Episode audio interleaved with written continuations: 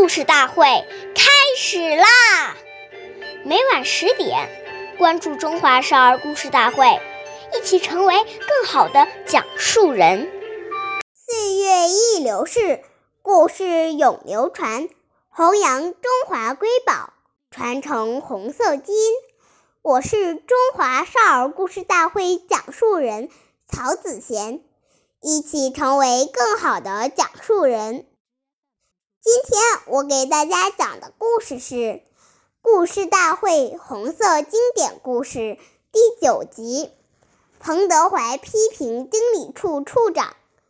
我给大家讲一个十大元帅之一彭德怀爷爷的小故事。彭德怀爷爷始终倡导和恪守党的军队要官兵一致、有福同享、有难同当的思想。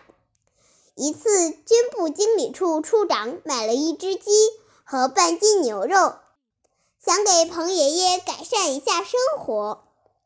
彭爷爷知道后，责令经理处处长把鸡和牛肉送给医院的伤病员吃，并且严肃批评了经理处处长，并告诫他，在共产党员的队伍里，不能搞官僚主义和特殊化。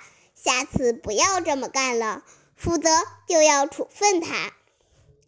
关注中华少儿故事大会，一起成为更好的讲述人。我们下期再见。